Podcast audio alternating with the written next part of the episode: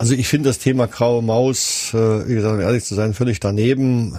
Also wenn wir uns in Ostdeutschland anschauen, wer da alles weg ist oder wer irgendwo rumdümpelt, dann brauchen wir uns mit vielen Dingen nicht zu verstecken. Wir haben ein tolles Stadion, wir kriegen ein Nachwuchsleistungszentrum.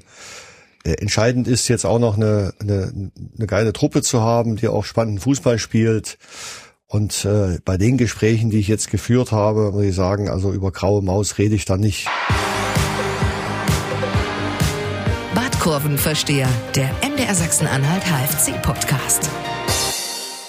Hallo und herzlich willkommen zu einer neuen Folge Bartkurvenversteher, dem MDR-Podcast über den Hallischen FC. Mein Name ist Oliver Leiste. Schön, dass ihr wieder mit dabei seid.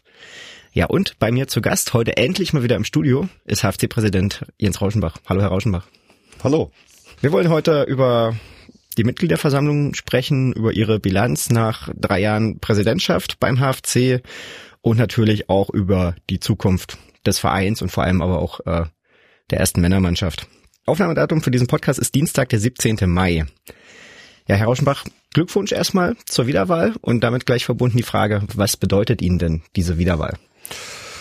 Ja, also die Wiederwahl mit dem Ergebnis ist erstmal auch eine, eine gewisse Anerkennung, allerdings auch äh, eine Anspruchshaltung, die die Mitglieder und die Fans auch haben, die auch berechtigt ist.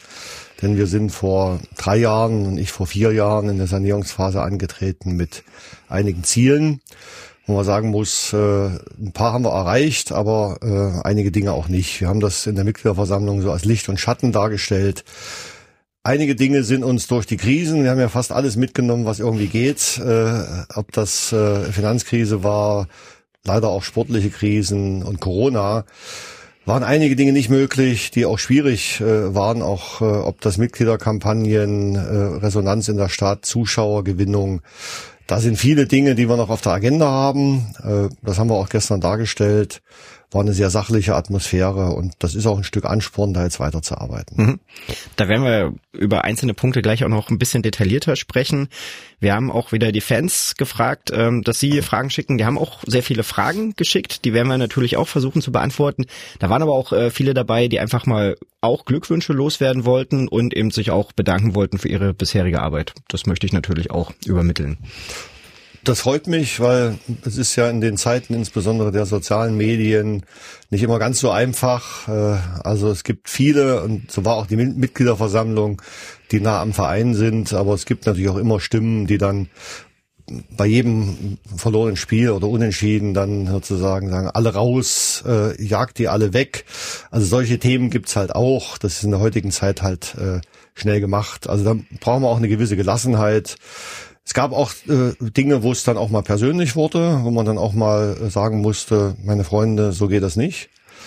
Weil trotz aller Kritik äh, ist es schon so, dass man auch mal sehen muss, dass wir im, im Ehrenamt äh, viel Zeit reingesteckt haben, viel Engagement, eigenes Geld äh, und äh, das ist halt ein Punkt, wo wir jetzt keinen keinen Dank brauchen, aber zumindest eine Sachlichkeit uns wünschen. Ähm, wenn Sie jetzt sagen, da braucht es manchmal auch ein bisschen Gelassenheit, ist das was, was wir vielleicht auch ein bisschen lernen mussten am Anfang? Ja, also ich bin in vielen Dingen ja anders, als ich das vielleicht vor 15, 20 Jahren war, wo ich auch noch da ein bisschen wilder und auch nicht unbedingt der geduldigste war. Also Sport ist halt auch ein, ein spezielles Thema. Äh, viele Dinge sind nicht kalkulierbar. Äh, also man kann die Wahrscheinlichkeiten erhöhen, man kann an vielen Dingen arbeiten. Aber wie gesagt, die Krisen haben uns leider zurückgeworfen. Wir haben uns durchgekämpft und jetzt gilt es halt, diese Themen abzuschütteln und nach vorne zu sehen. Bleiben wir trotzdem noch ganz kurz bei den Krisen. Sie haben es jetzt schon angesprochen. Da war die Finanzkrise 2018, wo Sie ja dann auch mit dazu kamen und mitgeholfen haben, die zu bewältigen. Dann kam Corona, dann kam der beinahe Abstieg. Seitdem war die sportliche Situation jetzt auch nicht durchgehend ruhig. Corona war zwei Jahre. Was war denn die größte Herausforderung in Ihrer bisherigen Amtszeit?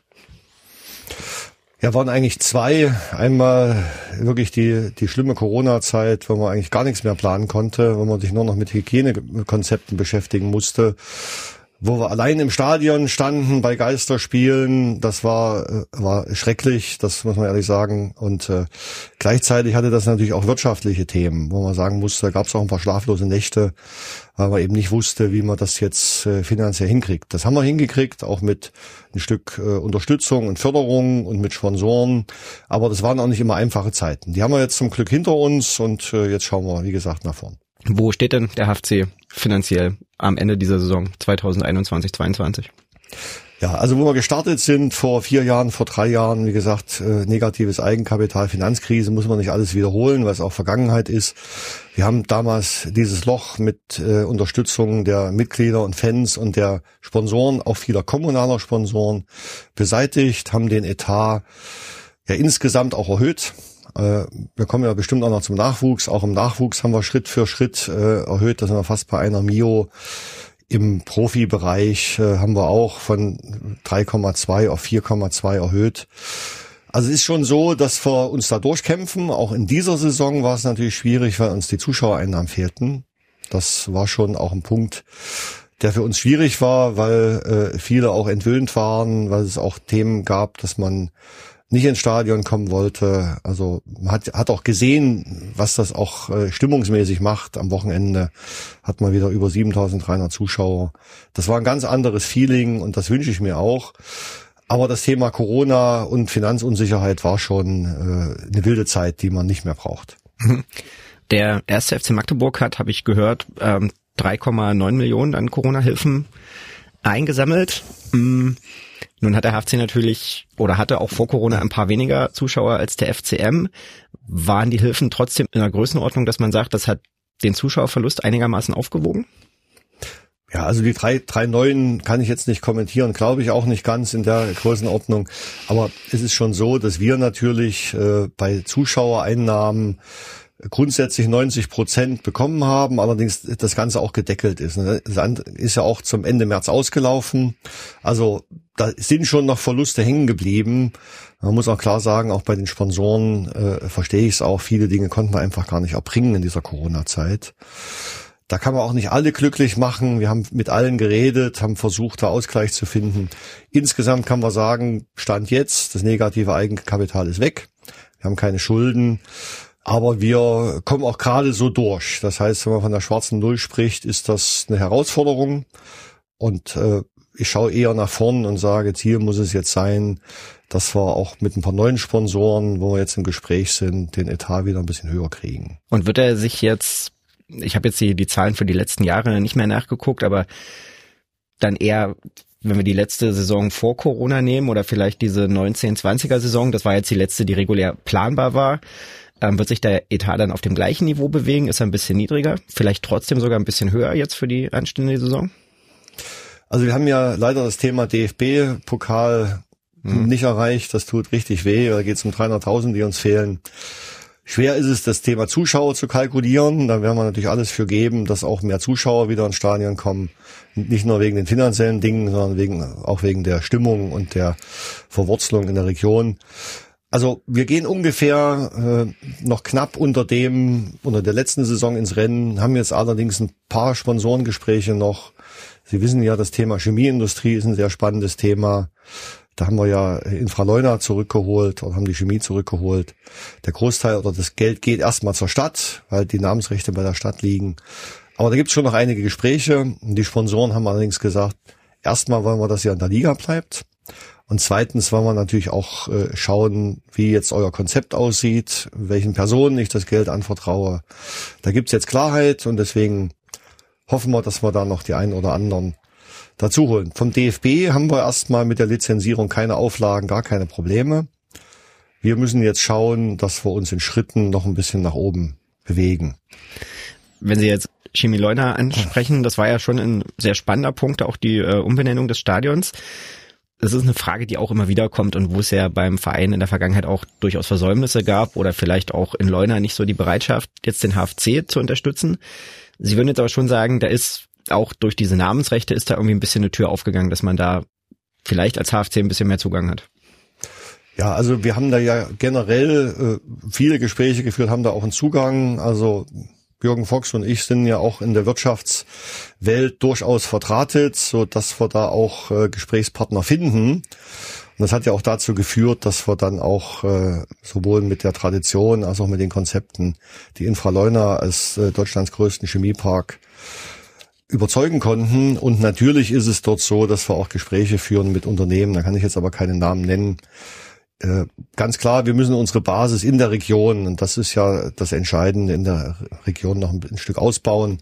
Wir haben ein paar wenige überregionale, aber unsere Basis liegt hier. Und äh, das ist jetzt der Punkt, wo wir halt sehen müssen und auch Ralf Minge und André Meyer sagen müssen, wir müssen jetzt schauen, wie wir den Etat in Schritten wieder dahin bekommen. Das ist halt ein, ein täglicher Kampf. Der Einzugsbereich ist nicht so groß. Vieles geht da natürlich auch durch, äh, ich sag mal, Gespräche und Kontakte, die unser Verwaltungsrat einbringt, die wir einbringen. Also wir werden kein, kein Investor und keine, keine Mäzene haben, aber wir müssen halt schauen, dass wir in dieser Region, ich sag mal, die, die Co-Sponsoren und die Hauptsponsoren, dass wir da noch ein bisschen was dazu bekommen. Mhm. Ich habe es nochmal nachgeguckt. Ähm, letztes Jahr wurde bekannt gegeben, dass der Vertrag mit Sunmaker, dem Brustsponsor oder dem Trikotsponsor, letztes Jahr jetzt um noch ein Jahr verlängert wurde. Wie ist da der Stand? Geht's da weiter oder gibt's einen neuen Brustsponsor? Nein, also man kann natürlich über das Thema äh, Glücksspiel denken, was man will. Die Diskussion hat man auch, aber es ist ja völlig üblich, dass alle Sportvereine dort auch Partner haben. Dazu kommt ja auch, dass dieses Glücksspielthema jetzt natürlich auch anders reguliert wird.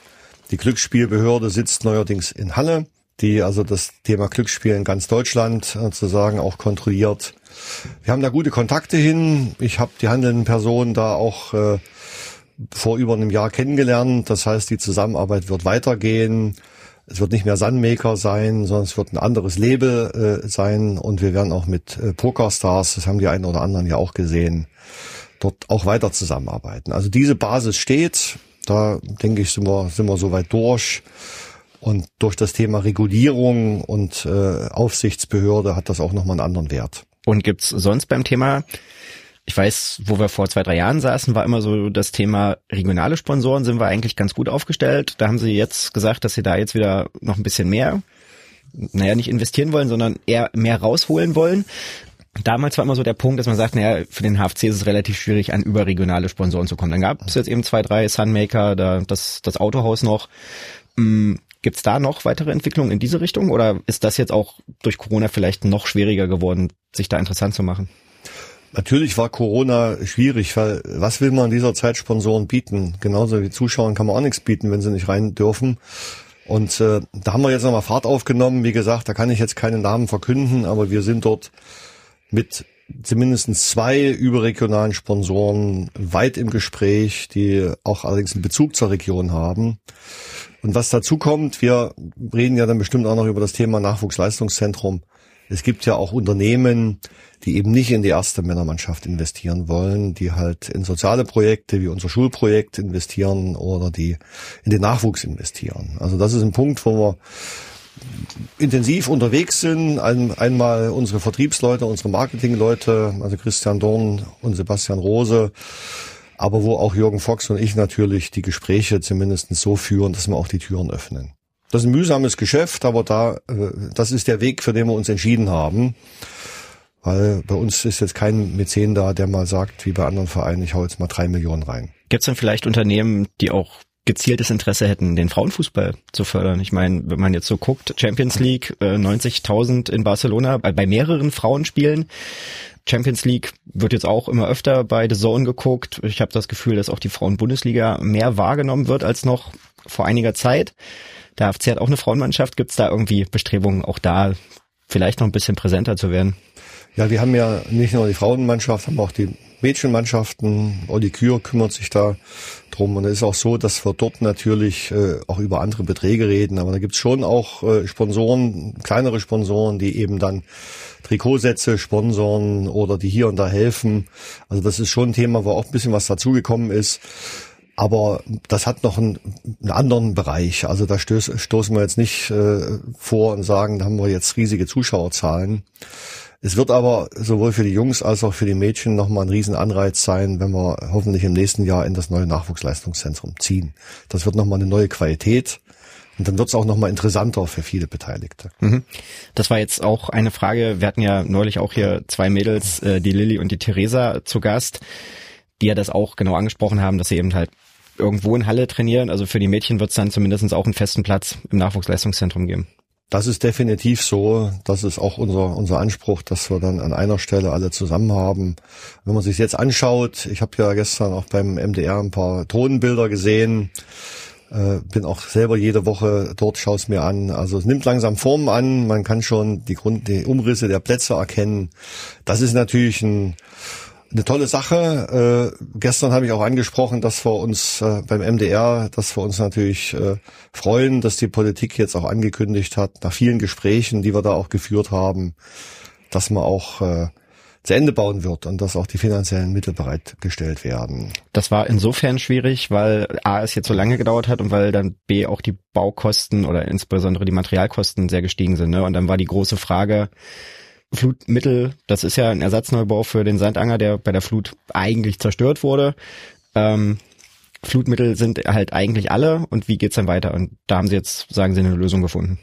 Genau, also wir bauen ja nicht mehr, äh, als da bei dem ersten Bescheid schon angesetzt war. Nur ist natürlich logisch, jeder, der jetzt ein Haus baut oder sich irgendein Handwerker bestellt, wenn ich eine Kostenschätzung aus dem Jahr 2015 habe und einen Bescheid aus 2015, wo eine Zahl drin steht, ist natürlich logisch, dass das heute nicht mehr funktioniert. Und diese Mehrkosten, die haben wir dem Land gegenüber dargestellt, die sind auch untersetzt.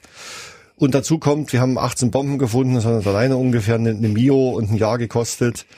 Also auch das sind Themen, die man nicht beeinflussen kann. Und da kam dann überraschenderweise die Meldung vom Land, ja, das verstehen wir alles, aber das Geld ist trotzdem alle. Und da äh, hat man ähnlich wie beim Eissport, da ist die Konstellation ja ähnlich. Da hat man ein Problem, das haben wir dann der Landespolitik äh, intensiv erläutert, haben Unterlagen nachgeliefert der MP hat, hat dann natürlich auch klar gesagt, es wird keinen Investroin geben. Und jetzt geht es um die Umsetzung. Und da sind wir auch nach den Aussagen äh, letztlich auch mit den Landtagsabgeordneten, äh, die uns da unterstützt haben, da auch auf einem guten Weg. Und die Eröffnung ist auch weiterhin jetzt für 23 geplant oder wird die sich dann nochmal verschieben? Also wir reden jetzt nicht mehr von Anfang des Jahres, also ursprünglich sollte ja dieses Jahr fertig sein. Also wir gehen jetzt davon aus, dass wir im, im Frühjahr, also allerspätestens zum Saisonbeginn dann dort an den Start gehen. Klar, Zum Saisonbeginn 23, 24, ja. hm, okay. Klar ist, die, die gesamten Plätze werden ja schon gebaut, die sind vergeben, das ist voll im Gange, also das äh, wird auch zeitlich fertig sein. An dem Gebäude gibt's eben noch ein paar Dinge, wo das Land jetzt nochmal die Mittel hoffentlich freigibt, sodass wir da auch weiter vergeben können und das dann noch fertig wird. Da kamen natürlich auch Fragen, äh, haben wir irgendwie ganz viele Themen, deswegen hangeln wir uns hier einfach so ein bisschen lange, aber bis jetzt klappt das ja ähm, doch sehr gut. Die Nachwuchsmannschaften bei den Jungs, A-Jugend, B-Jugend und C-Jugend sind alle abgestiegen. Was bedeutet denn das für ein HFC? Ist erstmal sehr bitter, äh, hat uns auch wehgetan. Also wir hatten die, die Konstellation, dass unsere U19, U17, U16 in den höchsten Ligen unterwegs war, was aber auch keine Selbstverständlichkeit ist. Wenn man sich das mal die letzten 10, 15 Jahre anschaut, äh, war das in den letzten zehn Jahren, glaube zwei oder drei Jahre so. Also es war nie so, dass wir immer da vorne dabei waren. Klar ist, wir haben dort einen, einen gewissen Wettbewerbsnachteil, auch mit dem Sandanger und den jetzigen Bedingungen. Weil stellen Sie sich vor, Sie haben jetzt einen guten Nachwuchsspieler, wollen den hierher holen und äh, der kommt hier hin und der steht vor der Containerburg äh, am Sandanger. Hm. Dann würde sich auch sagen, naja, sind das jetzt so meine die richtigen Bedingungen? Die Eltern sind auch meistens dabei, logischerweise, und schauen sich das an. Also da ist schon Überzeugungsarbeit notwendig, um dann auch die richtigen Spieler hierher zu kriegen. Deswegen ist dieses neue NLZ so wichtig. Und vor allem die Lizenzierung. Die Lizenzierung, die haben wir ja als einen großen Punkt vor drei Jahren uns auf die Fahne geschrieben. Haben die auch angefangen, die Unterlagen waren fertig, dann lagen sie fast zwei Jahre beim DFB. Weil der DFB hat seine äh, Zulassungssystematik verändert. Früher hat das ein Unternehmen aus Belgien gemacht, die dann diese Sterne vergeben haben. Die wollte man nicht mehr, jetzt macht's der DFB selbst. Der DFB war jetzt vor kurzem da, wir erfüllen alle Bedingungen. Voraussetzung ist natürlich, dass das fertig gebaut wird.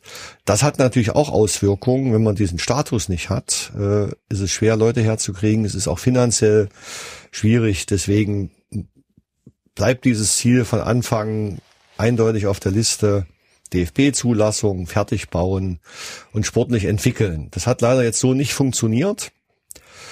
Was sehr, sehr bitter ist, vor allem, wir haben bis zum Schluss auch gebankt, dass es doch irgendwo läuft, aber wir müssen schauen, dass wir da jetzt äh, in die richtige Richtung gehen mit dem neuen NLZ, mit dem neuen Nachwuchsleiter, den wir jetzt ja auch verpflichtet haben. Name? Jens Kiefer ist äh, in Elversberg, hat auch schon mal Drittliga trainiert, hat in Elversberg das Nachwuchsleistungszentrum betreut, was im Gegensatz zu unserem alle DFB-Zulassung hat. Also man darf jetzt nicht sagen, hu, Elversberg, was ist das eigentlich, sondern man muss das NLZ sehen, was das für einen Rang hat, für eine Zulassung. Erfahrener Mann, wir haben einige Gespräche geführt und haben uns für ihn entschieden. Und äh, Vertrag ist unterschrieben und äh, wir haben jetzt auch äh, damit vom Kopf und auch von den Strukturen der Trainer Klarheit. Und Ralf Minge betreut das intensiv mit äh, Olli Kür zusammen, insbesondere das Thema Übergang. Da gibt's jetzt ein Top-Talente-Training, da gibt's äh, Übergangsgespräche, da gibt's einen Übergangsbereich, den wir neu definiert haben.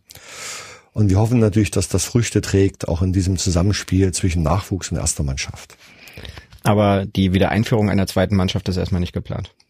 Die ist im Moment nicht geplant, weil man muss klar sagen, das kostet schon auch ordentlich Geld. Und die Frage ist, welchen Effekt bringt es wirklich? Man sieht es ja bei Magdeburg. Also ich weiß gar nicht, ob das in der sechsten oder siebten Liga ist, wo die einsteigen. Aber ja, Ver Verbandsliga, oder? Dachte ich.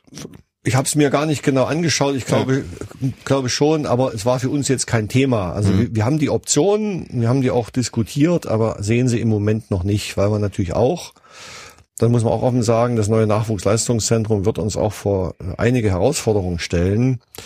Wir müssen es organisieren, wir müssen es zum Großteil auch bezahlen. Das heißt, das, was die Stadt dahinstellt und das Land, hat keinerlei Ausstattung. Also die gesamte Ausstattung von der Kabinenausstattung bis zur Sauna, bis zum Wirtschaftshof, bis zum Rasenmäher, das müssen wir alles stemmen. Das werden wir auch stemmen, da bereiten wir uns intensiv drauf vor. Aber es ist nicht so, dass wir da jetzt an allen Stellen Geld ausgeben können. Da muss man halt Prioritäten setzen. Aber ich will es nie ausschließen, dass wir das nicht ähnlich wie Magdeburg in den nächsten Jahren angehen. Nur im Moment nicht. Mhm. Dann lassen Sie uns noch mal ein bisschen zurückkommen auf die Mitgliederversammlung und auch so das Thema Ihre Präsidentschaft.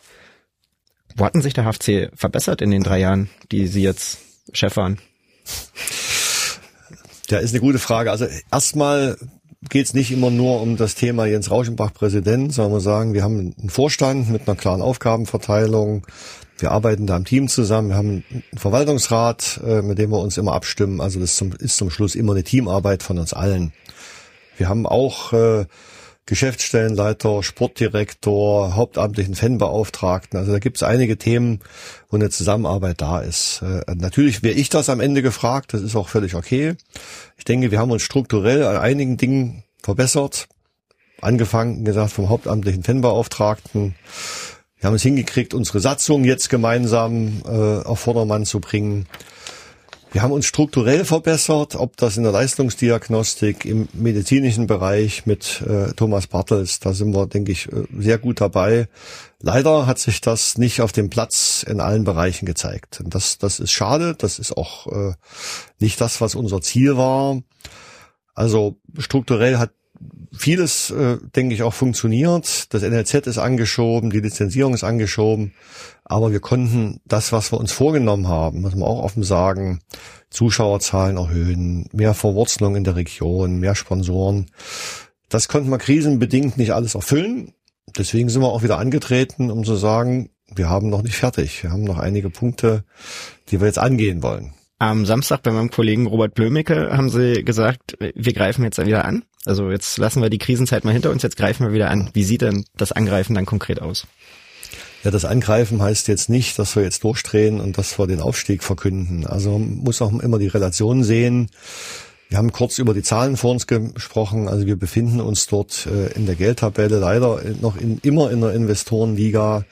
Corona hat auch nicht dazu beigetragen, dass die Forderungen der Spieler jetzt äh, nach unten gegangen sind. Also das, was alle vermutet haben, ist nicht eingetreten man sieht's ja auch bei den Gesprächen, die wir jetzt mit auch äh, richtig guten Regionalliga-Kickern haben. Da gibt's drei, vier Wettbewerber überall, die auch mit Geldscheinen wedeln. Das werden wir nicht machen, aber angreifen heißt äh, schon, dass wir eine, eine Mannschaft zusammenstellen, die auch äh, Spaß macht und die auf dem Platz Spaß macht. Äh, das heißt jetzt nicht, dass wir uns heute verpflichten, Vierter oder Fünfter zu werden. Die Liga ist wild.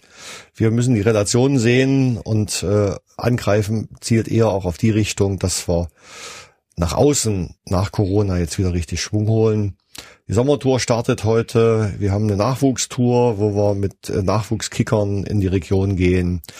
Wir werden hoffentlich einen tollen Saisonauftakt haben, habe ich auf der MV angekündigt. Wir werden englischen Fußball im Stadion haben. Wir werden unser Auftaktspiel oder unser letztes Spiel vor Saisonbeginn gegen die Queens Park Rangers bestreiten. Hoffen da viele Zuschauer. Also wir wollen wieder in allen Bereichen angreifen. Das ist das Motto, ohne uns jetzt äh, übermütig auf einen Tabellenplatz festzulegen. Da hätte ich jetzt tatsächlich auch gar nicht nachgefragt, sondern mein Interesse zielt jetzt eher, sagen wir mal, auf die anderen Bereiche, aber ähm, da bin ich einverstanden mit der Antwort, möchte ich mal sagen. Hm, nun wurde bei der Vorstandswahl wurden Sie, Jürgen Fox und äh, Olli Kür wiedergewählt. Als Sie das erste Mal gewählt wurden, waren Sie ein Fünfer-Team. Wie veränderten sich jetzt die Aufgabenverteilung, wenn Sie es nur noch zu dritt machen? Ja, also man muss jetzt sehen, dass wir nach der neuen Satzung ja auch eine, eine etwas geänderte Konstellation haben. Wir haben jetzt die Möglichkeit, auch zwei Geschäftsführer zu berufen, wo äh, Aufgabenbereiche abgesteckt sind. Das entlastet uns ein Stück, weil ich hatte es beim letzten Mal im Podcast gesagt, im Moment unterschreibe ich ja jede, jeden Vertrag, jede Bestellung bis zum Radiergummi. Und äh, durch die beiden Geschäftsführer gibt es da schon auch noch Möglichkeiten. Äh, in diesem Dreierteam gibt es eine klare Aufgabenverteilung, die haben wir den Mitgliedern auch vorgestellt. Äh, das Thema, was die Fanbelange und die Mitgliederbelange äh, betrifft, die wir auch im Vorstand abgebildet haben, gibt es ja durch die neue Satzung auch einen neuen Weg. Wir werden einen Mitgliederrat haben, der das mit abdeckt. Wir haben im Verwaltungsrat jetzt eine größere Vielfalt, als wir die vorher hatten so dass diese Themen Mitgliederbelange auch durch dieses neue Gremium auch mit abgedeckt ist. Und der Mitgliederrat wird dann bei der nächsten Mitgliederversammlung das erste Mal gewählt oder wird einfach irgendwie so bestimmt? Wie funktioniert das? Die Mitgliederversammlung wird im Dezember auf der nächsten Mitgliederversammlung den Mitgliederrat wählen. Wir begrüßen das, weil damit haben wir auch eine Struktur, wo die Mitglieder und Fans auch abgebildet sind. Weil bisher ist es doch so, es gibt das Bündnis aktiver Mitglieder, es gibt Fanclubs, es gibt alle möglichen Einzelmeinungen. Ne, und dann gibt es ein Gremium, was auch diese, diese Rückkopplung macht mit unserem Fanbeauftragten. Nun, eine wichtige Änderung haben Sie schon angesprochen mit den Geschäftsführern. Das war ja auch so das große Ziel. Und dann gab es ja trotzdem aber auch ein bisschen Streit äh, um diese, um die, um die neue Satzung. Da haben wir im Herbst drüber gesprochen. Wie haben Sie das jetzt gelöst? Also, oder was war dann so der Kompromiss mit den Fans, dass es dann jetzt doch relativ geräuschlos über die Bühne gegangen ist? Ja, also Streit würde ich nicht sagen. Es ist natürlich immer so, dass es bei einer Satzung unterschiedliche Meinungen gibt, was auch unterschiedliche Interessengruppen und Dinge gibt. Unsere Aufgabe ist es natürlich, den, den Verein sozusagen insgesamt zu, zu führen mit allen Belangen. Äh, dass natürlich Mitglieder, Fans und Sponsoren durchaus mal auch unterschiedliche Interessen haben, das ist so. Also der Punkt war ja insbesondere bei dem Thema Wahl und Team und so weiter. Ich bleibe bei meiner Meinung, dass in diesem Verein, das ist ja anders als bei anderen, dass es da auch eine inhaltliche Strukturiertheit geben muss. Also wer kommt da in den Vorstand? Was passiert da inhaltlich? Wie teilt man sich die Aufgaben auf? Weil das verstehen viele ja nicht. Bei uns ist ein Vorstand auch noch da, um zu arbeiten. Also bei uns muss der Vorstand arbeiten, weil wir haben eben keine Ausgliederung, keine GmbH, wo nur Geschäftsführer das Geschäft äh, machen. Also bei uns muss der Vorstand was tun und das muss halt thematisch irgendwie zusammen auch passen. Und das passt mit uns dreien und deswegen haben wir uns auch äh, darauf verständigt, dass es äh, bei einer Einzelwahl bleibt aber dass der Teamgedanke natürlich äh, und die Aufgabenbereiche auch in der Wahlordnung irgendwo dargestellt sind. Das war ein Kompromiss, den haben wir gefunden, haben viele Gespräche geführt. Also ich habe mit Carsten Böhme da intensiv äh, geredet, war im Fanhaus äh, und dann haben wir da auch einen guten Kompromiss gefunden. Genau, und dann habe ich es angesprochen, die beiden Geschäftsführer, Carsten Vogt heißt der eine, glaube ich, der andere heißt Ralf Minge, die werden dann jetzt wahrscheinlich irgendwann zeitnah bestellt und das heißt dann aber auch, keine Ahnung, Ralf Minge kann dann auch eigenmächtig Spieler verpflichten. Oder was ist die konkrete Bedeutung dieser Änderung? Also ganz so schnell geht das nicht. Die Satzung muss erstmal eingetragen werden. Das dauert üblicherweise drei, vier Monate beim Vereinsregister. dann ist es so, dass wir auf Ihre Frage, dass jeder Geschäftsführer also dann auch einen klaren Aufgabenbereich kriegt, klare Wertgrenzen mit einer Bestellungsurkunde. Das wird dann auch beim Vereinsregister eingetragen. Also der formale Prozess wird schon noch, ich sag mal, fünf Monate dauern. Und klar ist natürlich, dass das auch nicht freischwebend ist. Das war ja auch das Ziel dieser Struktur, wo wir uns halt massiv unterscheiden von anderen. Bei uns gibt es einen Vorstand, der auch haftet, der auch in den Themen arbeitet. Natürlich wird es so sein, wie auch jetzt, dass Ralf Minge und André Meyer und Timo Röttger scouten, Vorschläge machen, dass wir das verplausibilisieren. Also im Moment ist es zum Beispiel im sportlichen Bereich so, dass wir sagen, wir wollen das Spielsystem verstehen, wir wollen dazu die Positionsbedarfe verstehen, wir wollen das Beuteschema verstehen, um auch zu sagen, das wird in der Verpflichtung, passt alles in ein System. Wir suchen keine Spieler, wir werden auch nicht sagen, du musst den und den, wir werden auch nicht verhindern, wie es in der Zeitung stand, Vorstand hat da das und das. Nee, also dazu ist die sportliche Leitung da, wir plausibilisieren's. Und der Geschäftsführer kann dann schon auch selber unterschreiben, aber der Vorstand wird natürlich schon noch dieses Gesamtbild im Blick haben und auch hat auch ein Vetorecht. Also wenn wir jetzt zum Beispiel äh, drei Spieler von Magdeburg und vier von RB verpflichten wollten oder jemanden, der in den Gehaltsvorstellungen riesig ist, dann würden wir dann natürlich einschreiten. Es muss ins Bild passen, aber die Detailarbeit müssen auch die Geschäftsführer machen. Okay, und jetzt haben Sie anklingen lassen, es gab diese, diese Aussage, dass äh, der Trainer gerne mit Marcel Titrivero weitergearbeitet hätte und dass das jetzt quasi am Veto des Vorstands gescheitert sei und der Spieler deswegen gehen musste. War nicht so, sagen Sie. Das ist, das ist absoluter Käse, weil, also da ist der Eindruck vielleicht entstanden durch äh, Aussagen des Trainers, wenn man die genau liest und wir haben ja in der Vorstandssitzung mit Ralf Minge und mit äh, André Meyer intensiv drüber geredet, sitzen heute 16 Uhr wieder. Da ist es ja immer so, dass äh, es dann eine Liste gibt, wen will man verlängern, wen will man verpflichten, man diskutiert drüber. Die Jungs machen die Vorschläge, wir plausibilisieren das, da gibt's auch Bewertungsbögen, also ehe man Spieler verpflichtet, wird natürlich dann auch, werden die Leistungsparameter, das Entwicklungspotenzial, das geht schon strukturiert ab. Das können sich viele nicht vorstellen. Wie kommen wir zu einem neuen Spieler? Wir scouten, wird aufbereitet und in den Vorstand kommt dann im Grunde genommen die Bewertung, warum, welches Potenzial, wie ist das sportlich, also da gibt es dann Leistungsparameter von der Geschwindigkeit, von allen möglichen anderen Sachen. Das wird dann diskutiert. Und das haben wir an dem Fall auch gemacht. Und an dem Fall war es so, dass man natürlich bei jedem Spieler, da will ich jetzt Titsch gar nicht nur alleine rausnehmen, bei jedem Spieler äh, gab es eine, eine Meinung der sportlichen Leitung. Wir haben die hinterfragt. Aber da, da war es auch so, dass wir klar die Diskussion hatten bei Titch, bewerte ich jetzt einen Moment oder bewerte ich zwei Jahre und schaue jetzt nochmal zwei Jahre in die Zukunft. Und zum Schluss war das eine, eine Konsensentscheidung zwischen allen. Stand jetzt anders in der Zeitung.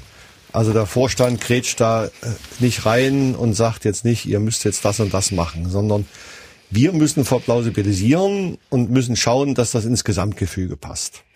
Na, ein Glück sind Sie heute hier, dass wir nochmal drüber reden konnten. Mm, vom Michael kam eine Frage auch nochmal aufs Präsidium.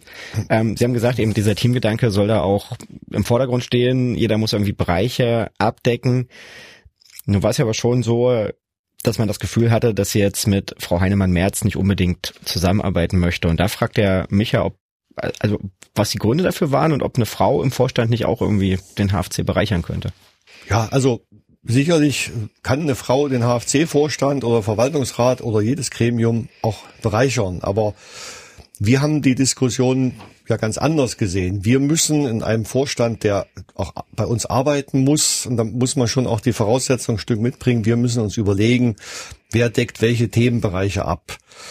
Und äh, wir sind im medizinischen Bereich, in anderen Bereichen mit Thomas Bartels und so weiter super aufgestellt. Also wie gesagt, Frau Heinemann-Merz hat viele Erfahrungen in vielen Bereichen.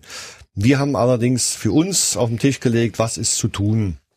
Und das ist nun mal Mitgliederbetreuung, Sponsoring, Finanzen, erste Mannschaft, Sicherheit, Nachwuchs, das sind die Themenbereiche. Und da äh, konnte ich jetzt noch keinen Bereich erkennen. Wenn jetzt jemand kommt oder kommen würde, auch für die nächsten Wahlen, der sagt, ich bin top in dem Bereich, ich kann das abdecken und es passt auch noch von der Chemie zwischen den Beteiligten, wäre ich sofort dabei. Aber den Fall hatten wir, hatten wir jetzt so nicht und die Mitglieder haben dann zum Schluss entschieden, wir hätten natürlich auch so Gespräche geführt, wenn man anders, anders gewählt hätte, aber die Erfahrung zeigt auch, äh, es muss einmal von der Chemie passen und es müssen auch Themen bearbeitet werden. Und da meine ich auch wirklich Arbeit. Hm. Und dann kamen noch relativ viele Fragen hm, zum Catering, so zum, zum Ablauf der Ligaspiele, ob da irgendwelche Änderungen geplant sind. Also da gibt's jetzt verschiedene Bereiche, wo Fans unzufrieden sind, aber gerade Beispiel Catering und eben so diese Präsenz haben wir schon ein bisschen drüber gesprochen, so, aber vielleicht auch rund um die Spiele, ob man da nicht noch irgendwas anders machen könnte. Ist da irgendwas geplant in diese Richtung? Hm. Also das Catering ist leider ein leidiges Thema. Wir hatten die Diskussion schon vor über einem Jahr auf der Mitgliederversammlung, wo wir auch dazu berichtet haben, dass es einen langfristigen Vertrag gibt, den wir geerbt haben. Der läuft jetzt noch ein paar Jahre. Der Bis leider 2026, ne? Kann ich nicht zu Vertragsdetails, darf ich ja keine Auskunft geben, wenn ich nicht mit dem Vertragspartner in Probleme geraten will. Ich kann nur sagen, es gibt einen Vertrag. Äh, wir haben jetzt mehrfach die Leistungserbringung bemängelt, äh, haben da auch inzwischen auf der juristischen Ebene agiert, weil es betrifft ja verschiedene Bereiche. Es betrifft äh, sowohl die Grillstände, die Getränke, es gibt das Thema des Businessbereiches und wir haben natürlich auch klare Forderungen. Also zum Beispiel die Einführung eines Mehrwegsystems ist eine klare Forderung, die wir haben. Da sind wir wieder in Gesprächen, aber die Gespräche sind leider schwierig. Wir äh, haben dort, äh, werden jetzt natürlich auch, und das müssen wir tun, zumindest die Vertragserfüllung und eine Verbesserung einfordern. So, hm. und rings ums Spiel ist natürlich schon so, dass es auch klar viele Gedanken gibt. Äh, also mir sind ein paar Sachen auch zu eingefahren. Also auch da werden wir für die neue Saison äh, am Format noch die ein oder anderen Sachen machen. Haben Sie da was Konkretes, was Ihnen da zu eingefahren ist? Ja, also der ganze Ablauf ringsrum und es gab natürlich auch zum Thema äh, Emotionen immer noch ein paar, paar Punkte, die wir diskutieren muss. Da sind die Kollegen dabei, das emotionaler zu machen und äh, das war natürlich auch durch Corona-Zeit. Also ich brauche keine Emotionen wecken, wenn keine Zuschauer im Stadion sind. Aber es geht an vielen Dingen weiter. Wir haben ja auch mitbekommen, dass wir das Thema Ticketing-System, haben wir eine, eine, Ausschreibung gemacht, haben sieben Bewerber uns genau angeschaut, haben die ausgewertet, haben uns jetzt für einen entschieden. Der Dauerkartenverkauf läuft, haben dort jetzt alle möglichen Zahlmöglichkeiten, das waren ja auch Kritikpunkte, äh, gehen davon aus, dass das jetzt auch äh, mit vielen elektronischen Möglichkeiten halt einfacher geht, mit dem QR-Code, mit vielen Dingen, die jetzt möglich sind. Auch bei den Online-Tickets ist jetzt das MDV-Ticket mit dabei. Also das waren ja auch viele Punkte so um den Ticketkauf, wo wir dran arbeiten für die neue Saison. Hm. Sind also immer Kleinigkeiten, die man jetzt aber vielleicht gar nicht so wahrnimmt, ne, aber wo man, wo sie dann irgendwie oder ihre Kollegen jede Menge Arbeit reinstecken, eben um auch solche Kleinigkeiten dann, also Kleinigkeiten voranzubringen. Also das Ticketing-System war schon eine, eine, größere Baustelle, weil ist ja klar, ein Vertrag läuft aus. Wir müssen als Vorstand sind verpflichtet, da auch zu dokumentieren, dass wir eine, eine vernünftige Auswahl machen. Deswegen haben wir Ausschreibungen gemacht. Gab sieben, mit fünf haben wir detailliert verhandelt. Und dann haben wir uns zum Schluss entschieden. Und dann haben wir ein eigenes Team aufgebaut. Das heißt, es geht ja vom Kassenpersonal bis zu den Online-Sachen. Das läuft jetzt an. Wir drücken die Daumen, dass das alles funktioniert. Dauerkartenverkauf hat gestern angefangen. Mit guten, mit guten Zahlen erstmal. Also da sind schon mal 250 sozusagen über den Dresen gegangen. Und äh, alle Zahlarten wurden da auch genutzt. Also da hoffen wir uns schon auch eine, eine Kundenfreundlichkeit, die wir hinkriegen. Kann sein, dass es hier und da noch ein bisschen holpert, aber äh, unsere Kollegen stehen da parat und wenn da einer von den Leuten, die jetzt zuhören, dann ein Thema hat, dann an die Geschäftsstelle schreiben. Da haben wir im Moment so eine Eingreiftruppe, weil neues System, da muss man jetzt mal schauen, aber sieht erstmal gut aus. Mhm. Na, wenn ich jetzt gestern lese Ticket-Chaos bei Hertha und sowas, also da ruckelt's ja auch bei anderen Vereinen, ne? Also ich hoffe das nicht. Wie gesagt, da, wir fangen jetzt mit dem neuen System an. Das ist nochmal spannend und äh, ich sehe das schon als Verbesserung auch für die, für die Fans. Hm, ein Punkt, der jetzt auch in diesen Bereich noch reinpasst, war so das Thema Traditionspflege, Würdigung von älteren verdienten Spielern oder von früheren Erfolgen. So, nun weiß ich, im Presseraum zum Beispiel ist eine ganze Wand voll, wo die großen Erfolge draufstehen. Aber Presseraum ist jetzt natürlich ein Bereich im Stadion, da kommen die Fans relativ selten vorbei. Und nun sieht man es ja auch an anderen Standorten, wie da mit solchen Themen umgegangen wird. Ist da irgendwas geplant, um das die, die Vergangenheit und die Bedeutung des HFC früher vielleicht auch wieder noch ein bisschen in der Gegenwart sichtbarer zu machen? Ja, also da gibt's mehrere Punkte. Also einmal haben wir das Thema Traditionsmannschaft, wo Oliver Kür sich intensiv drum kümmert, die ja auch erfolgreich spielen und da auch Botschafter des Vereins sind. Und dann äh, ist es natürlich so, dass wir im Chemiker und auch in der Mitteldeutschen Zeitung, in anderen ja immer wieder auch dieses Thema aufbereiten. Wir haben auch das Thema Chronik und Dokumentation. Da haben wir auch zwei Kollegen, die sich drum kümmern. Alles im Ehrenamt. Und äh, natürlich kann man drüber nachdenken, das muss man mit dem Mitgliederrat auch diskutieren, ob man im Stadion vielleicht noch die ein oder anderen Dinge transparenter macht. Oder das ist auch ein Thema, das Nachwuchsleistungszentrum kann auch mit dem Namen verbunden werden. Das sind aber Dinge, die wir mit den Mitgliedern und dem Mitgliederrat diskutieren müssen. Die Klaus Urbanczyk Academy oder was? Es gibt jetzt nicht nur Klaus Urbanschek, da fallen mir viele, viele äh, oder ein, einige ein, aber wie gesagt, äh, das sind Punkte, die wir diskutieren müssen, weil das Thema äh, Tradition ist natürlich schon auch ein, wichtiger Punkt, weil da sammeln sich viele dahinter. Also die ganz Jungen schauen jetzt eher in, in andere Richtungen, in, in Richtung Insta oder YouTube. Da gab es ja auch schon eine Menge Diskussionen. Aber es gehört natürlich auch dazu, dass man beides abbildet. Lassen Sie uns ein bisschen über Sport sprechen. Sie waren gestern auch im MDR Fernsehen äh, die Schlagzeile und die haben Sie so ähnlich, hatte ich das vorher auch schon mal gehört, für die Saison ist so ein bisschen äh, stark angefangen, stark nachgelassen oder dann ziemlich nachgelassen. Was war denn so aus Ihrer Sicht das größte Manko in der abgelaufenen Spielzeit?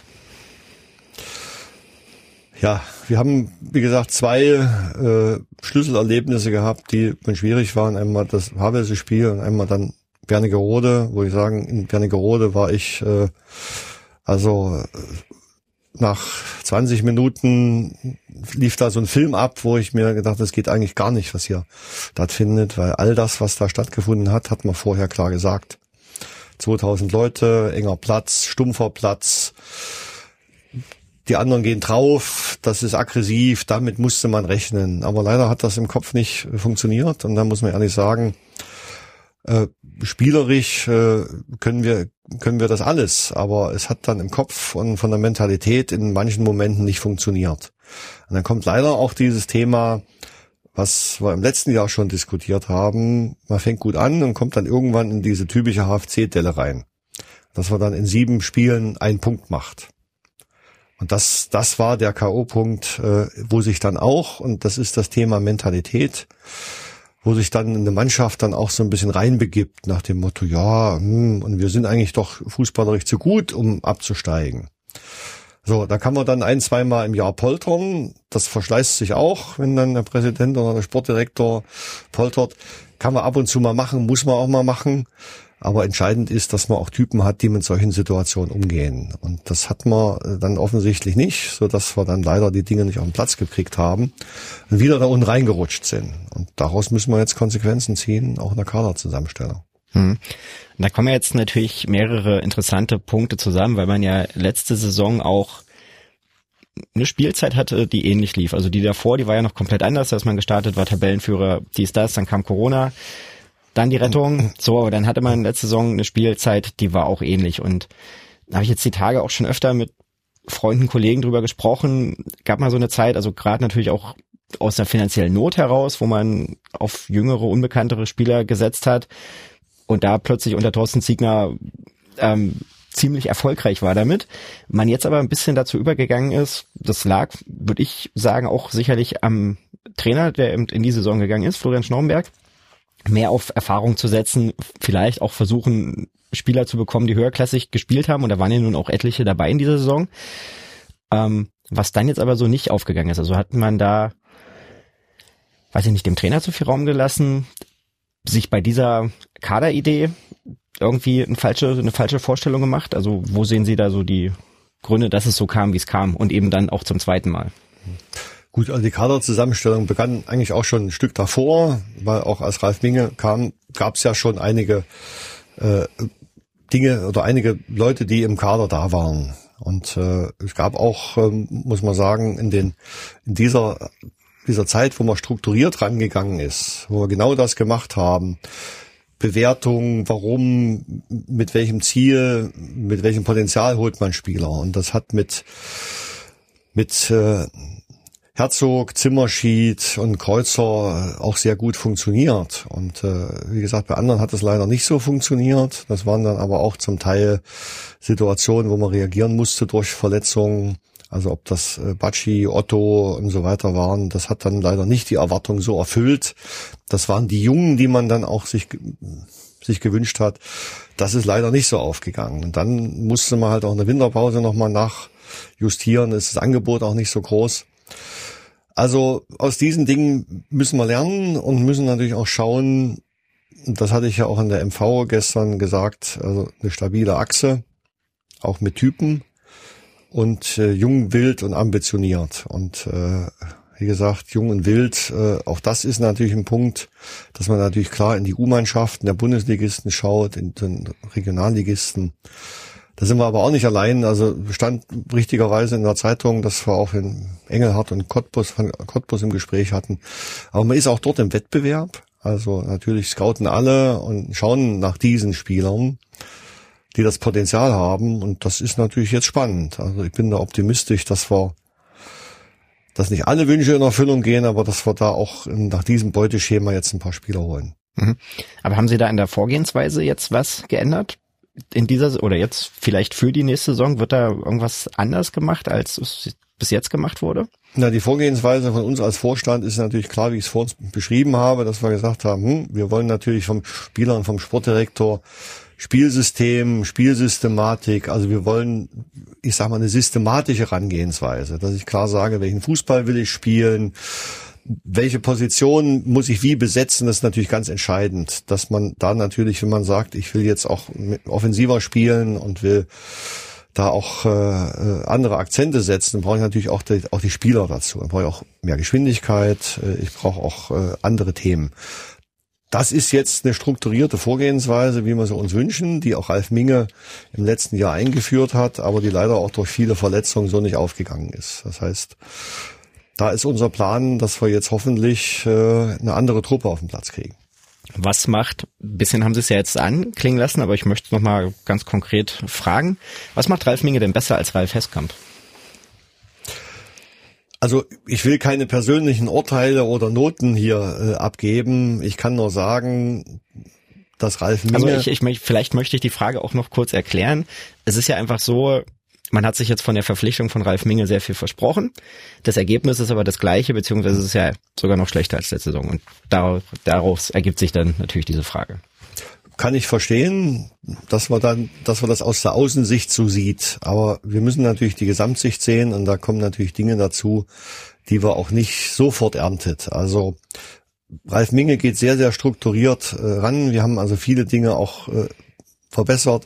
Von der Leistungsdiagnostik, von der Vorbereitung ist es sehr strukturiert.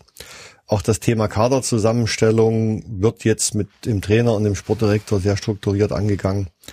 Das Scouting ist, äh, hat auch eine andere Qualität und äh, wir haben natürlich strukturell viel gemacht. Also Ralf Minge hat das ja gesagt. Klar müssen wir immer auf das Ergebnis am Wochenende schauen, aber wir müssen natürlich auch in der Perspektive äh, strukturell arbeiten. So, und, und das Talentetraining, zum Beispiel im Übergang zum Nachwuchs, solche Dinge gab es alle gar nicht. Also da gibt's schon einiges an positiven Ansätzen, aber natürlich schauen die Zuhörer auf das Ergebnis und sagen, was ist denn da los? Die Punkte sind noch nicht mehr geworden. Also wir hoffen, dass es in der nächsten Saison mehr, mehr Punkte geben wird und arbeiten dran. Aber auch in Richtung NLZ, äh, was jetzt kommt, bin ich froh, dass Ralf Minge da ist. Mhm, okay vom Philipp kommt noch eine Frage, ähm, wie sie das Verhältnis, naja, zwischen Trainer und Sportgeschäftsführer und äh, dem Vorstand sehen, weil er bringt dann eben auch mal so Beispiele, der Trainer sagt, er möchte mit Plant Boyd als Zielspieler. Das ist jetzt nicht so sonderlich fantasievoll in dem Moment gewesen, äh, muss man auch sagen. Dann geht er aber. So, dann Titch Vero haben wir jetzt schon drüber gesprochen. Nach außen entsteht dann aber schon öfter irgendwie der Eindruck, schreibt er, dass das Klima jetzt nicht so harmonisch ist oder dass man da auch öfter mal ein bisschen auseinander liegt auf jeden Fall. Also das Klima ist völlig entspannt und harmonisch. Also ich habe heute erst mit dem Trainer eine halbe Stunde telefoniert, äh, also auf der Fahrt wieder zum, zum Training war. Mit Ralf Minge stehen wir im ständigen Austausch. Also wir treffen uns auch regelmäßig und tauschen uns aus. Natürlich ist es so, dass es da auch äh, unterschiedliche Meinungen gibt, die wir aber schon intern auch, auch diskutieren. Also auch das Thema Titch war jetzt kein einfaches, was da ja immer ein Für und Wider gibt und wir das auch besprechen. Und äh, schwierig wird's, äh, wenn das äh, nach außen einen unstrukturierten Eindruck äh, gibt, aber der ist unbegründet. Also natürlich ist es so, dass ein Trainer logischerweise äh, auch Forderungen an den Sportdirektor, an den Vorstand hat. Aber André Meyer ist da, ist da klar im Kopf. Also wir haben ja auch ein Zusammenspiel. Als Beispiel, wenn wir jetzt einen, einen Spieler holen, waren jetzt ein paar da, dann ist es natürlich so, dass der Trainer sich intensiv um den Spieler kümmert, ihm das Sportliche erklärt, dass Ralf Minge natürlich ihm auch die Perspektive und den Berater und dass ich dann dazu komme um natürlich auch nochmal das Vereinsumfeld, die Stadt, das Stadion, um das so ein bisschen mit einzusingen. Teilweise haben wir mit denen nach Bootstouren über die Saale gemacht, in die Stadt gezeigt. Also das muss man tun heutzutage. Und das geht nur im Team und dieses Team funktioniert.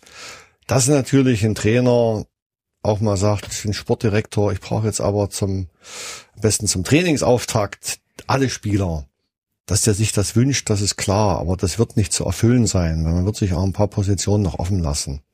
Da gibt's halt natürlich immer ein paar unterschiedliche Themen, aber zusammen passt das. Mhm. Wie viele Spieler, wir müssen jetzt keine Namen nennen, wie viele Spieler, die jetzt vielleicht noch nicht bekannt gegeben sind, sind denn jetzt schon unter Vertrag oder wo Sie sagen, da können wir im Prinzip einen Haken dran machen, das wird so passieren? Will ich jetzt keine Zahl sagen. Ich kann auch sagen, wir haben jetzt verschiedene Gespräche geführt. Viele waren da. Wir haben uns auch woanders getroffen zum Teil. Ein paar sind uns verlustig gegangen. Das hat man, denke ich, verfolgt. Das war die einen oder anderen. Aber da stehen wir halt immer im Wettbewerb, auch mit den Investorenvereinen und anderen Vereinen, die halt dann auch mit Geldschein wählen. Also wir werden da jetzt ohne Panik insbesondere, aber für die Offensive in den nächsten Wochen denke, Entscheidungen treffen. Also mhm. gibt's auch gibt's auch schon ein paar Zusagen. Es gibt Dinge, wo man die Angebote austauscht. Das ist gerade eine sehr spannende Zeit. Okay. Dann würde ich das Aktuelle so ein bisschen abschließen wollen und dann noch zu einem Thema kommen. Sie sind jemand, der schaut eher gerne nach vorne.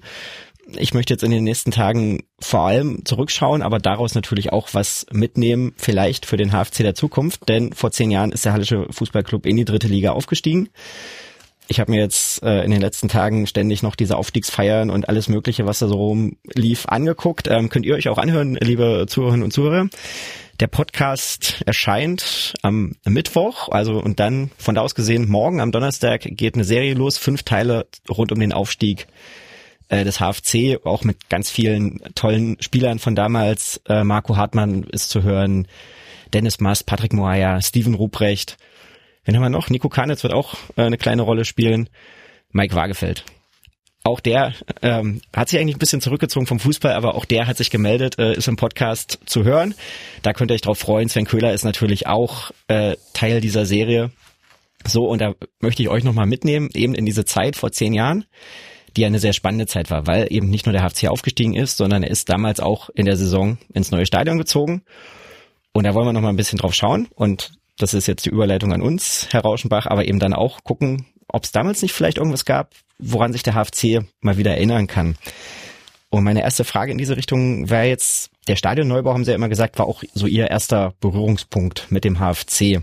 Was ist in Ihnen denn aus dieser Zeit besonders in Erinnerung geblieben? Ja, es war nicht ganz der erste Berührungspunkt. Ich war vorher auch schon äh, zu den Spielen, aber das war so der Punkt, wo äh, Michael Schädlich und ich äh, in verschiedenen Rollen dann sehr eng zusammengerückt sind. Er als damaliger Vereinspräsident, ich habe damals für die Stadt und für das Land das Projekt organisiert. Das heißt, wir haben da eng, eng zusammengearbeitet. und das war natürlich schon äh, toll. Also wie gesagt, ich, wenn ich an, an den Moment denke, wie wir da im Stadion standen, wie, wie die Feiern waren, das habe ich auch alles noch äh, präsent. Da denkt man an solchen Tagen jetzt nochmal nach, äh, auch wo die Jungs jetzt am Samstag alle da waren. Also es war schon so, dass man in dieser Zeit so eine Aufbruchstimmung mitgenommen hat äh, und dann auf dem Markt äh, stand äh, oder auf dem Balkon also das war schon gut und äh, da hat man gemerkt, dass der HFC dann auch in die Stadt kommen kann. Und das ist halt auch eine Aufgabe, die wir jetzt wieder haben. Genau, das Thema Präsenz in der Stadt, Sichtbarkeit, Erlebbarkeit vielleicht auch. Das ist ja das, worüber wir heute in verschiedenen Punkten auch schon gesprochen haben. Sie haben es angesprochen, die Aufstiegsfeier auf dem Markt wirklich vor tausenden Fans. Was muss denn passieren? Also nicht für eine Meisterfeier, das ist klar, da muss man Meister werden. Aber dass so eine Euphorie vielleicht wieder entsteht oder der HFC tatsächlich auch wieder so in den Herzen der Menschen ist? Ja, also ich würde mich erstmal freuen, wenn wir jetzt tatsächlich diese Corona-Zeit mit den geringen Zuschauerzahlen auch wieder abschütteln, wenn wir wieder mehr Zuschauer ans Stadion kriegen. Das ist also ein ganz wichtiger Punkt, äh, um da wirklich auch mehr Leute zu erreichen. Dazu, da haben wir viele Aktionen vor in der Stadt, auch in, im Umfeld, in, in allen Bereichen. Das wäre der erste Schritt, erstmal wieder positive Stimmung und ein Stadiongefühl. Und dazu brauchen wir natürlich auch, und deswegen hängt das alles miteinander zusammen, wir brauchen auch frischen, spannenden Fußball. Deswegen auch jung, wild, ambitioniert. Also wir brauchen natürlich da auch paar spannende Leute und äh, die sich auch damit äh, verbinden. Und äh, wir können uns äh, überall hinstellen und können da Veranstaltungen machen. Wenn das Ganze nicht zum, zum sportlichen Bild passt, dann ist das schwierig. Also wir hatten in der Zeit mit Thorsten Ziegner da, die Kampagne haben wir dann dann ja gebaut mit Großplakaten, wo auch äh, Ziege selber drauf war und mit Aktionen auf dem Markt. Das hat auch eine Zeit lang gut funktioniert. Äh, das kann man nicht alles wieder kopieren eins zu eins, aber wir müssen jetzt natürlich wieder da in die, in die Breite kommen. Und das hat zweimal gut funktioniert. Einmal zum Aufstieg, Aufstiegseuphorie, dann nach der Finanzkrise, Aufbruch, dann sind wir Vierter geworden. Und daran muss man sich orientieren und das muss das Ziel sein. Aber braucht's da so einen Rahmen? Sie haben es jetzt gesagt, einen Aufstieg oder eine existenzielle Krise, die der Verein übersteht, um diese Aufbruchsstimmung zu überzeugen? Oder kann man die eben auch Sie können es wahrscheinlich auch nicht mehr hören, diese Formulierung von der, von der grauen Maus, aber so eine, die graue HFC-Maus, die da eben jetzt so durch die dritte Liga krabbelt ein bisschen. Also kann man auch einfach so, ohne vorher eine Krise oder irgendwas ganz Grundsätzliches umzuwerfen, sowas wieder erzeugen. Also ich finde das Thema graue Maus, äh, wie gesagt, um ehrlich zu sein, völlig daneben. Auch das Thema auf Halle bezogen. Also muss ehrlich sagen, äh, alle, die das sagen, sollten sich die Stadt mal anschauen sollten sich mal ein Bild machen. Also von graue Maus kann ich ja gar nichts erkennen und das sehe ich auch beim Verein nicht. Und man muss auch die Relation immer ein bisschen sehen. Also wenn wir uns in Ostdeutschland anschauen, wer da alles weg ist oder wer irgendwo rumdümpelt, dann brauchen wir uns mit vielen Dingen nicht zu verstecken. Wir haben ein tolles Stadion, wir kriegen ein Nachwuchsleistungszentrum. Äh, entscheidend ist jetzt auch noch eine, eine, eine geile Truppe zu haben, die auch spannenden Fußball spielt. Und äh, bei den Gesprächen, die ich jetzt geführt habe, muss ich sagen, also über graue Maus rede ich da nicht. Also, leider neigt der Hallenser manchmal dazu zu sagen, oh, ist doch alles, wie geht's dir so, nicht so schlecht. Und hm, ja, also dafür sehe ich gar keinen Grund. Äh, also da können wir auch stolz sein und äh, der HFC wird sich da nicht äh, in irgendeiner Form unter Wert verkaufen. Also da muss man klar sagen, da muss auch mal ein bisschen die Brust rausgehen und da müssen wir auch mal die Position äh, ein bisschen klarer machen. Wir äh, sehen uns nicht als graue Maus. Okay, kann ich verstehen. Ich wollte es jetzt auch absolut nicht auf die Stadthalle verstanden wissen, sondern tatsächlich auf den HFC, wo ich das von den eigenen Fans auch immer wieder lese und wo ich jetzt müsste ich nachgucken, aber die Frage war bestimmt genau mit der Formulierung auch dabei. Genau. Deswegen. Aber wir, wir wollen das ja abschütteln, das ist ja der, der Anspruch und ich sage, viele andere sehen das nicht so und da sollte man sein Licht jetzt auch nicht zu stark äh, nach hinten stellen und sagen, das ist alles ganz schlimm. Mhm. Also klar ist, wir müssen uns nach vorne jetzt entwickeln, aber jammern hilft da nicht. Gut. Und dann habe ich vorletzte Frage im Prinzip noch eine These. Christoph Karpe, der Sportchef der Mitteldeutschen Zeitung, kennen Sie natürlich auch gut, war in dieser Saison zweimal im Podcast zu Gast und hat da auch ein bisschen rumgepoltert, so wie das auch seine Art ist. Aber hat da, als er im Dezember bei mir zu Gast war, einen Satz gesagt und den fand ich interessant. Und das war jetzt auch so in der Podcast-Serie zum Aufstieg hat diese Frage für mich eine Rolle gespielt und deswegen möchte ich sie Ihnen auch gerne stellen. Christoph Karp hat gesagt, zehn Jahre dritte Liga sind für den HFC kein Ruhmesblatt. Und deswegen für mich die Frage, sind denn aus Ihrer Sicht zehn Jahre dritte Liga ein Grund zum Feiern? Ja, wir kennen ja alle Christoph ein bisschen. Ich habe mir die Podcasts auch angehört, dachte mir, Mensch, also er ist da natürlich Fan durch und durch. Das ist so. Also er entfernt sich da natürlich auch sozusagen vom seinen Journalistensein immer ein bisschen und ist da. Da geht's dann, da gehen mit ihm die Gäule auch ein bisschen durch. Wir haben das auch an ein paar Stellen danach diskutiert. Wir haben ja haben ja da auch ein gutes Verhältnis, tauschen uns aus. Äh, er neigt dazu, manche Dinge immer ganz schwarz zu sehen und dann, wenn wir dreimal gewonnen haben, ganz positiv. Also da muss man immer die Kirche im Dorf lassen. Das Thema dritte Liga haben wir diskutiert. Also es gibt keinen Grund, das jetzt permanent zu feiern, aber es ist trotzdem ein Wert an sich, den wir sagen muss, den viele andere nicht, nicht erleben können äh, im Profifußball zu sein. Also ob man jetzt, äh, brauchst gar nicht alle aufzählen, von Cottbus, Jena, Chemnitz zu allen, Erfurt zu allen Beteiligten, da sind wir stabil geblieben durch alle Krisen. Wir sind im Profifußball. Wir wissen, dass wir nicht mit den Verrückten dieser Liga mithalten können, wollen das auch nicht. Wir müssen unseren eigenen Weg gehen. Und der heißt halt in Schritten. Und das heißt auch nicht so, wenn Christoph Karpe sich jetzt wünscht, morgen steigen wir auf und Rauschenbach, das Geld muss her, dann sage ich ganz klar, diese Wege, die wir da äh, hätten, die haben, wollen wir nicht. Also Investoren, Mäzene, bei uns geht's nur mit Mitgliedern, mit Zuschauern, mit Sponsoren. Und das ist der mühsame Weg. Aber genau den mühsamen Weg wollen wir zusammen gehen im Verein. Und da kann es passieren in dieser Liga, dass vor äh, ein Stück nach oben gespült werden, dass wir vielleicht auch in den nächsten zwei, drei Jahren eine Chance haben. Aber wir können jetzt äh, nicht sagen, nächstes Jahr spielen wir um den Aufstieg, weil Christoph nicht mehr in der dritten Liga spielen will. Da muss man immer ein bisschen die Relation sehen. Unabhängig jetzt vom Aufstieg oder nicht, wann gibt's denn das nächste Mal beim HFC so richtig was zu feiern? Ja, erstmal gibt's äh, hoffentlich was zu feiern zu, zum, zu unserem Saisonauftakt, wenn wir die neuen Spieler vorstellen, wenn wir die Queens Park Rangers da haben, wenn wir hoffentlich da auch ein tolles äh, Startevent haben.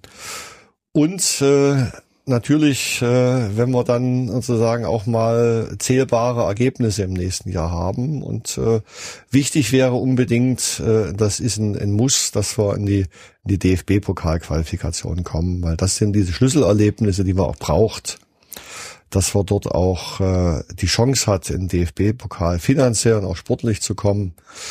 Wir werden, da sind wir auch im, im Kontakt, äh, in diesem Jahr noch äh, ein Spiel gegen Bundesligisten äh, hoffentlich haben. Das ist auch ein Punkt äh, zum, zum Feiern, denke ich, wo viele Zuschauer kommen werden. Die nächste Saison wird sehr speziell. Das haben die meisten noch gar nicht so richtig auf dem Schirm, dass die schon wieder am 15. November ist die Hinrunde vorbei.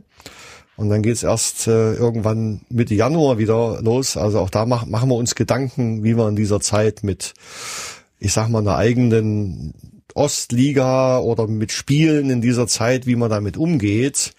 Also da gibt's noch viele Themen, die spannend bleiben. Und äh, für mich ist es immer ein Grund äh, zu feiern, wenn ich zum HFC zum Spiel gehe. Weil ich freue mich drauf und dann hoffe ich, äh, dass wir da auch schönen Fußball sehen. Mit der Ostliga machen sie mich jetzt sehr neugierig. Das ist sowas, was ich mit Freunden immer mal bespreche, auch so für andere Sommerpausen, dass das eigentlich für uns als Fans äh, sehr unterhaltsam wäre, wenn es irgendwie so ein, so ein Turnierformat gäbe in der Vorbereitung, wo man sagt, man spielt einen FDGB-Pokal aus oder wie auch immer das dann heißt, aber äh, irgend sowas in die Richtung äh, wird, glaube ich, für die Fans sehr interessant, aber für die Polizei vielleicht nicht so, oder?